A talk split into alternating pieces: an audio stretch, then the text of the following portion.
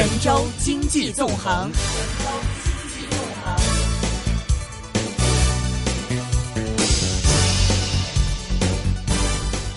神州经济纵横，我们现在电话线上是接通了湘财证券策略分析师是朱礼旭先生的，朱先生你好。哎，你好。嗯，你好。这个沪港通都是上周来说大家最关心的一个话题嘛。那么我们其实访问过内地的人，访问过香港的人都很有意思，因为香港人会觉得资金会跑内地去，内地的很多嘉宾是认为呃认为说这个资金会跑到这个香港来。那么你觉得这个资金应该到底是去哪里呢？呃，我觉得这个资金它肯定是一个双向流动的一个过程。比如说这个，呃，香港也可以跑到这个内地这边，内地会跑到香港。但是我觉得关键是到底是哪边跑到哪边多，对吧？是，嗯嗯嗯，我觉得我个人的感觉，我觉得可能是这个内地的这块可能跑到香港这边可能比较多一点。为什么呢？嗯嗯，因为我觉得可能主要是两地的这个股票的风格不一样。嗯嗯，呃，你你你，比如说对一些这个个股的。估值方面，特别是我觉得可能在香港市场上，可能更加注重一个呃价值投资的一个理念。包括我们可以看到，像 A 加 H 股里面有之前有很多的一些个股，它那个相对于 A 股的话，它都是溢价的，嗯，对吧？嗯，也就是说，你对于同一只股票的话，内地的投资者基于这样一个行业，应该是比较低的一个估值水平，嗯，至少要比港股这边要要低得多，对吧？嗯嗯，而而且我觉得。现在就是说，在从这个内地的这块这个市场来看的话，嗯，我觉得就是他在做股票的时候，可能更关注一些消息啊等等，对吧？嗯，可能这个不像 A 港股那样更加注重那个一些投资价值方面的，就是相对比较理性一点。嗯，你像香港的这个创业板市场，它的估值根本没办法跟那个呃内地的创业板估值水平相比。嗯，对吧？我觉得这就是反映那个投资理念上的这样一个不同。我觉得，因为本身你看这个港股的成交量跟 A 股的成交量也不能比。我觉得港股成交量基本上都是几百亿、上千亿的都比较少，嗯，对吧？你像我们两市的成交量，对吧？像沪市基本上就一千多亿人民币了，对吧？我觉得这个情况，我觉得可能流向港股的这个真就是，当然都是有个双向呃流动的一个过程，但是从净流的方向来看的话。我觉得可能流向港股的比较多一点。嗯，你的意思是说，是内地的投资者更会看重说香港有一些，嗯，内地不没有的一些投资品种呢？还是说是呃，内地的这个投资者只是因为说觉得香港可能各种的投资理念更完善一点，所以愿意到淘香港来投资呢？嗯，我觉得应该是两个方面都有吧。一个就是刚才提到的理念问题，第二个方面就是品种的问题。品种的问题，实际上很多一些个股的话，你像腾讯，对吧？嗯，包括一些网互联网个股都在香港上市，包括一些其他的一些这个呃创业板，对吧？一些成长股在国内都有一些，特别涉及到一些新的新兴产业里面的一些个股，有很多也在香港上市的，对吧？另外，香港市场上还有博彩股，对吧？我们这个 A 股内地的这个赌博的这个呃气氛是比较浓的，我估计可能比较喜欢这样的一些个股。对吧？你在内地的市场上找不到一些包菜股的，对吧？嗯嗯嗯。嗯，所以说整体上而言的话，我觉得，呃，就是从这两个方面来看的话，我觉得还是可能往香港这个方面，呃，比较多一点吧。嗯，另外你刚嗯嗯，另外你刚刚提到，所以说我觉得，你讲，我觉得可能就是对香港的这个券商可能利好多一点吧。嗯哼，呃，另外你刚刚提到说这个两地的上市的股是一个溢价的问题嘛？但是我们呃是观察到说，比如说有一些的品种是嗯香港的这个港股对 A 股有溢价，比如说内银股啊，还有一些这个保险股啊，都是有一一部分的溢价。但是真正这个消息出来以后，反映在市场上的不是说是嗯这个是反而是这些溢价股呢是这个有一比较大的一个回调。调嘛，但如果说是，嗯，内地比较信服说这个香港的这个，呃，对于股票的一个评价标准的话，不是应该表现说是这个香港那边基本上不动，然后内地这边 A 股可能会要往上回上升的这种态势吗？我觉得它并不是一个稳定的一个问题。比如说，实际上它是这样，它是一个双向的。比如说，你这个嗯，同一只股票在香港它给的溢价高，嗯对吧？嗯它在沪市的话给的溢价低，它实际上是一个双向的过程，就是一个均衡的一个过程。它是的，就是沪市的这个价值往上抬一抬，呃，香港的这个市场往下低一下，因为它这个沪，我觉得沪港通的本质上它是提供了一个套利的一个渠道，嗯，它这个渠道的话，就会使得这个估值的话，这个属于接近这个中间均衡的一个水平。这样的话，均衡的水平，比如说港股在均衡之上，它肯定是往均衡往下走，对吧？嗯呃，这个沪市它在这个均衡水平之下，那么它就要往上走，这是一个双向的一个过程，嗯哼，这是一个双向的一个过程，方向相反。明白嗯。看到今天的股市方面了，上周四出了这个沪港通的消息的话，也一直是各，嗯比如说港股这方面也升的比较不错，但今天好像两地的股市都这个升势有一点乏力了，是这个消息算炒完了吗？但我基我认为基本上炒完了，因为我觉得这个消息本质上它不会改变这些两地市场的估值水平。嗯就是估值它不影响市场的估值，它只是说提供了一个一些个股当这个两地估值不一样的时候，存在一些呃估值修复的一些机会，它不会去提升蓝筹股的股价，除了除了那个券商股，就是那个跟经济业务相关的券商股部分的券商股之外，绝大多数股票不会因为这样的一个市场的呃一个互联互通而使得它的估值有所提升。嗯哼。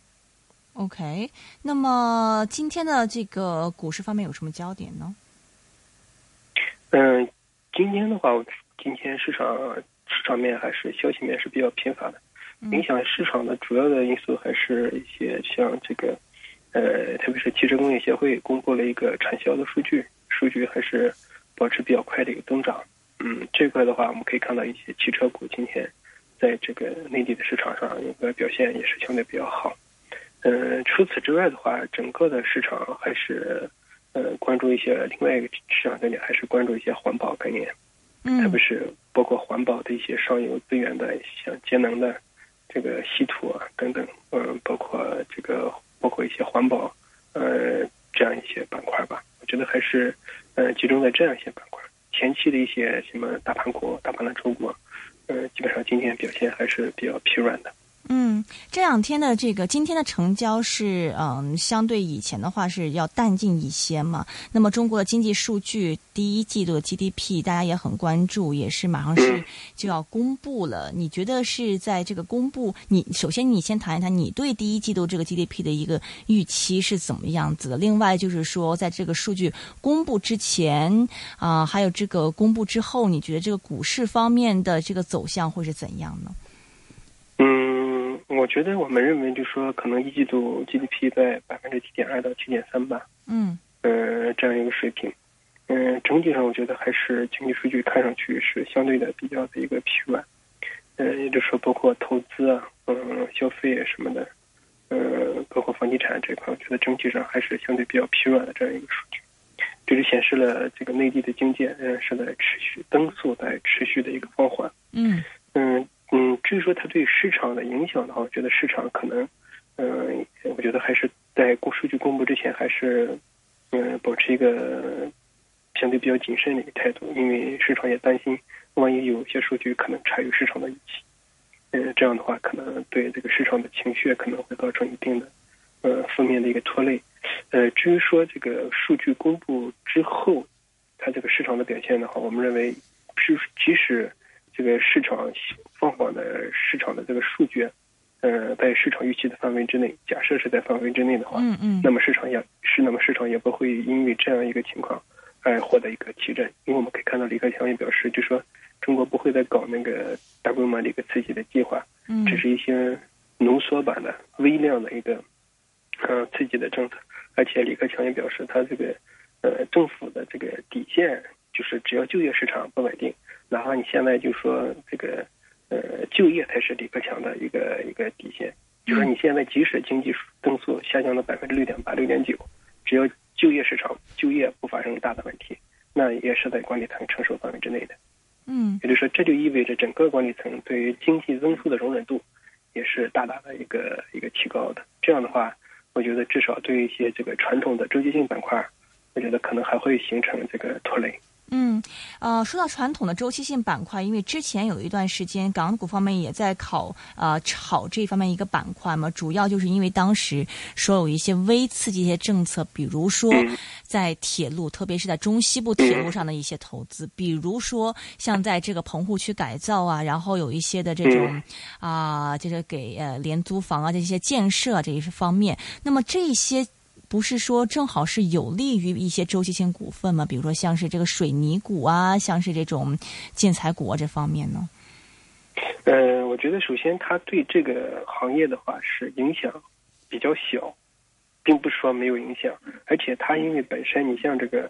呃，你像拿铁路来看的话，它主要是中西部，中西部的话，它这个铁路建设只是影响区域性的，影响部分区域性的一个周期性的板块。比如说，他可能在四四川建一个什么铁路，他可能对四川当地的这个，呃，这个水泥股可能短期有一些这个利好，但是对于其他的像河北的、浙江的、呃，东北的，它就没有什么影响，对吧？嗯，这只是一些区域性的概念的一个板块。另外的话，我们也看到，就说这个整个的中国的投资，它是处于一个处于一个未来的一个后续动力不足的一个问题，因为我们可以看到，像零八年、零九年搞的那个。铁路建设，嗯，你像都是四纵四横，现在中国的四纵四纵这一块已经建完了，就说这个大的铁路干线，在中国内地的这个大的铁路干线，长的，对吧？大块的已经干完了，只剩下小的边角料的这个工程。你边角料的这个工程的话，你是对投资的增速的话，在增量上很难有贡献很大的，嗯，只是说你只是短期使得整个投资的增速放缓的程度减少一点，不会下降的太快，仅此而已。棚户区改造方面，是不是对于其实棚户区改造整个这一个量，对于整个中国的房地产的建设量，这两个量相比比较少，所以其实对于比如说水泥股的影响也未必我们想象那么大呢？嗯，你像投资的话，现在房地产开发投资现在基本上占到整个城镇固定资产投资的比重也就在百分之二十。嗯，棚户区棚户区在这里面估计能占个百分之三四十就就已经很不错了。也就是整个的话，也就是，嗯，棚户区最多最多也只能占个整个城镇固定资产投资，也就是在最多百分之五、百分之六，就这样个水平。也就是说，这个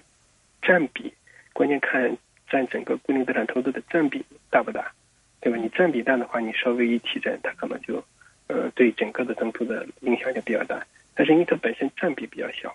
对吧？嗯嗯。嗯，那你这样的话，影响的话也是相对比较有限的。它可能是，我觉得。它本身无论是棚户区改造还是铁路的一个建设，它整体上加起来的这个影响，我估计可能，呃，不会超过百分之十，占整个固定资产投资的比重，可能不会超过百分之十。就是说，你整个的话，它只是使得投资的增速下降的不那么快，下降的慢一点而已。嗯嗯。它仅仅是起到这样一个作用，所以说市场也不会认为它是一个重大的利好。嗯，房屋政策有可能调整吗？因为我今天看到新闻说有一个呃东部二线城市住建厅官员出来讲话，说可能会调整公积金啊，或减免税费政策呀，这些有一些的这个地产政策方面松动，你觉得有可能吗？我觉得很有可能，因为我觉得现在内地的经济除了房地产之外没有什么动力了，也只有只有房地产才能这个救中国的内内地的这个经济。因为我们看到零八年的时候也是搞刺激房地产，对吧？嗯。呃，零二年下半年也是靠房地产去刺激。嗯。这个刺激的案例太多了，而且房地产的话，它本身的确这也是中国投资的一个非常重要的一个来源。只有房地产才能稳发挥出立竿见影的这种稳定经济的一个增长的效果，而且房地产与地方政府的财政密切相关。对吧？你特别是一方面销售的这个税税收的收入啊，卖地的收入啊，这都是占地方财政非常大的一个比例。所以说，地方政府很有足够的呃动力和这个去放松房地产。嗯嗯，我是这样的看法的。嗯，是地产方面，因为我们之前也跟有有这个大行的分析员做过访问嘛。地产他说，其实一些大的地产公司，它呃之前经过很多轮这种洗牌嘛，其实他们现在的这个资金的情况还都是比较丰呃充裕的，而且也是有很多应对这种惨淡市况这些经验嘛。而且现在这个地产股的估值也不算高。那么未来如果有可能是松动地产政策的话，我们是可以去看好地产股吗？或者是炒一轮地产股吗？嗯，我觉得地产股短期，我觉得如果说放松的话，我觉得还是呃有可能有一波这种交易性的一个机会。嗯但是我觉得房地产真正的机会应该是在房地产洗牌的时候。呃，房地产洗牌的话，它可能就把一些小的这个开发商，呃，给排挤出这个市场。嗯，那么你整个的龙头的话，它的呃市场的地位啊，对吧？得利用资金的实力，然后收购啊，边兼并重组，这样的话，它的地位可能会提高，这样整个市场的这个控制力会增加。嗯这样的话，这个应该是利好于龙头嗯。但是刺激的话，可能使得一些它会延缓这种一个兼并重组的这样一个一个节奏。比比如说，可能一些小的开发商因为呃一些政策的松动，它活了下来了，啊，对吧？嗯那你这样的话，它可能就是说，我觉得整个影响的话，可能并不像这个真正的实现这个洗行业洗牌的这种对龙头的贡献要大。嗯，我觉得它整个的，就说这个行业的，如果房地产放松的话，那么房地产它可能整体上是看投资这一块，对吧？它是看的整体的投资，不是看的一个对个股对投资的影响的，可能要比个股的影响要大一点。嗯，明白。最后一个问题吧，因为十月份就要沪港通了嘛，香港现在也是开始更多关注 A 股方面的一些情况了。从指数方面以及从个股方面，你对香港的投资者投资 A 股的话有什么建议呢？嗯，我觉得对于 A 股的这个市场，我觉得它整整体上的话，我觉得是香港投资者一定要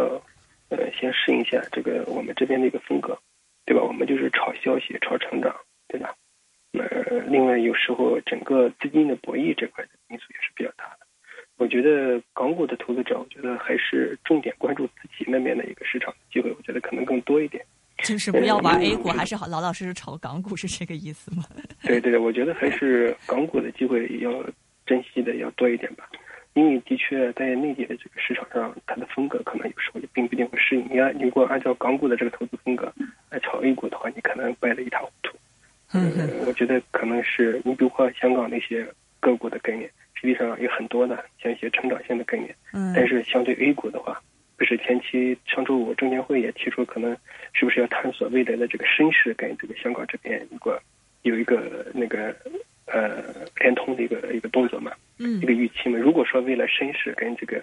呃香港这边的一个联通的话，我觉得可能对香港市场上的呢，像一些中小盘嗯这些个股，我觉得可能还有一个呃比较重要的一个利好，但是对深市的话，可能是一个利空。嗯哼，好的，明白。非常感谢，是来自湘财证券的策略分析师是朱礼旭先生，跟我们聊一聊了 A 股方面的情况。谢谢你，朱先生。嗯谢，谢。